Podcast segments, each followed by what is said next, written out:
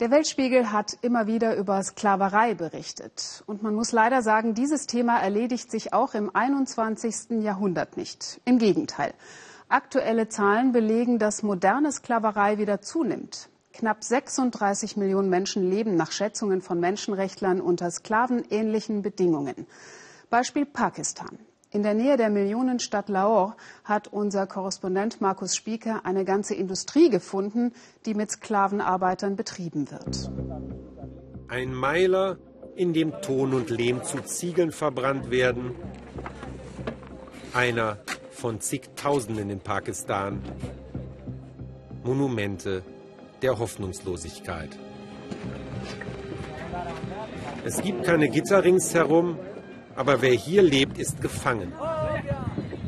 Verurteilt zu lebenslanger Sklavenarbeit. Mohammed Rias und seine Frau Nasem stellen seit ihrer Kindheit Ziegel her. Jeder tausend pro Tag, jeden Tag, solange die Kräfte reichen. Mit unseren vier Kindern schaffe ich im Moment nur 200 bis 300 Ziegel. Das reicht nicht zum Leben. Die Zukunft der Kinder steht bereits fest. Unsere Kinder müssen so früh wie möglich Lehm sammeln und können da nicht zur Schule. Es geht nicht anders. Wenn das Pensum geschafft ist, oft erst nach zwölf Stunden, geht es heim. Ein Hof, eine Einraumzelle, die Wände eingefallen, das Dach brüchig. Gegessen wird, was sie sich leisten können vom Hungerlohn, der liegt bei umgerechnet 8 Euro pro Tag. Die Hälfte wird ihnen gleich abgezogen, Schuldentilgung. Zwei meiner Kinder wurden krank und ich musste einen Arzt kommen lassen. Sie sind trotzdem gestorben und ich musste die Beerdigung bezahlen. Das Geld musste ich mir leihen und soll es nun zurückzahlen, aber wovon denn? Fliehen, woanders eine Existenz aufbauen können sie nicht. Sie haben ja nichts gelernt außer Ziegel herstellen. Und mit der Begründung, ausstehende Schulden einzutreiben, setzen die Bosse jedem Fliehenden nach. Wenn wir wegrennen, finden sie uns und foltern uns. Wir können nichts machen, höchstens uns umbringen. Wir leben schlimmer als Tiere. Ihr menschenunwürdiges Leben Thema einer Ausstellung, die zur selben Zeit eine halbe Autostunde entfernt vorgestellt wird in Pakistans Kulturmetropole Lahore. Eingeladen hat die Frau, die sich die Befreiung der Ziegelsklaven zur Lebensaufgabe gemacht hat. Als Jugendliche arbeitete Sieda Fatima selbst in einem Ziegelwerk, freiwillig, um das dortige Leid hautnah zu erleben. Ich musste mit ansehen, wie Frauen, darunter junge Mädchen, vergewaltigt wurden von den Besitzern, den Bossen, den Aufsehern. Ich habe gesehen, wie die Arbeiter und ihre Kinder ein elendes Leben fristen.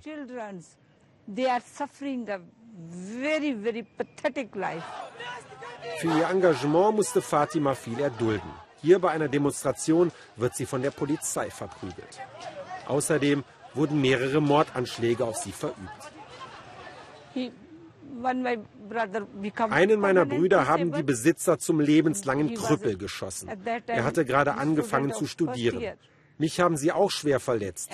Nur meinem anderen Bruder ist es gelungen, sich zu retten. Er kann schnell laufen. Das hält sie nicht davon ab, weiter in den Ziegelwerken aufzukreuzen und Sklaven bei der Flucht zu helfen.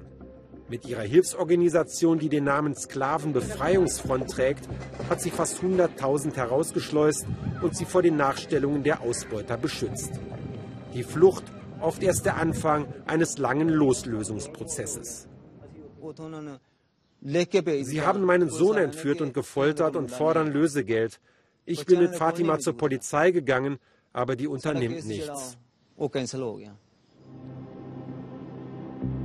Untätig auch der zuständige Arbeitsminister. Dabei ist das Gesetz eindeutig, Sklavenarbeit ist genauso verboten, wie ein Mindestlohn vorgeschrieben ist, doch der Minister sieht keinen Handlungsbedarf. Alle dort kriegen den Mindestlohn und noch darüber. Das mit der Sklavenarbeit und den Billiglöhnen sind Märchen, die Gehälter orientieren sich am Marktpreis. Der Minister bleibt stur, doch zwei Tage später die Überraschung. Fatima und ihr Ehemann jubeln, als sie die Zeitung lesen. In einem Ziegelwerk gab es eine Razzia und Festnahmen, weil dort der Mindestlohn nicht gezahlt wurde.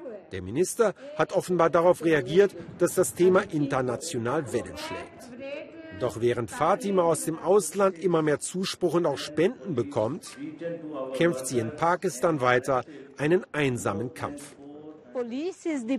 Die Polizei vor Ort steckt mit den Ausbeutern unter einer Decke. Die Regierung muss mehr Druck auf die Polizei ausüben. Aber die Polizei wird wiederum gedeckt von einflussreichen Parlamentsabgeordneten.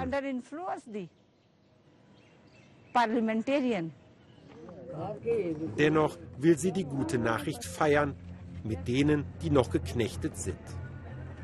Spontan besucht sie eines der vielen Ziegelwerke in der Umgebung. Es ist Feiertag, die Arbeit ruht und Fatima wird begrüßt wie eine Heldin. Für eine kurze Zeit ist Freude und sogar Kampfesmut in die Siedlung eingekehrt. Schluss mit der Ausbeutung, skandieren die Arbeiter und ein Hoch auf Fatima. Fatima, hilf uns zu unserem Recht. Abseits einer der Aufseher, er sieht Fatima und unsere Fernsehkamera wagt nicht einzugreifen, muss sich anhören, wie Fatima den Menschen ihre Befreiung verspricht. Wir kämpfen einen langen Kampf. Aber bald wird Schluss damit sein, dass wir Ziegel für Schulen bauen, in die unsere eigenen Kinder nicht gehen können. Hinter ihr dampft der Schlot. Noch steht er für brutale Unterdrückung, aber irgendwann, so hofft Fatima, wird er nichts weiter sein als ein gewöhnlicher Fabrikturm, umgeben von Arbeitern, die dort freiwillig ihren fairen Lohn erwerben.